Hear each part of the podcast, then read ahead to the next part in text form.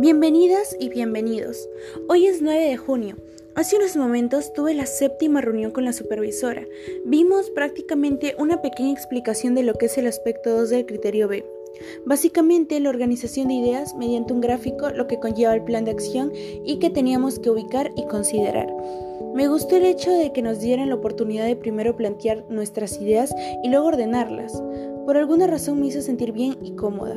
Quería mencionar que ya tengo algunos materiales y la instalación de los aplicativos que utilizaré para la elaboración del producto.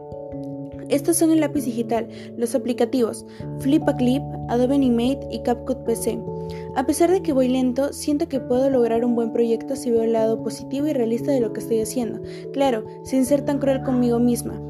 Considero que desarrollé la habilidad de autogestión y buena comunicadora, puesto que estoy empezando a gestionar y organizar de forma adecuada mis tiempos y tareas.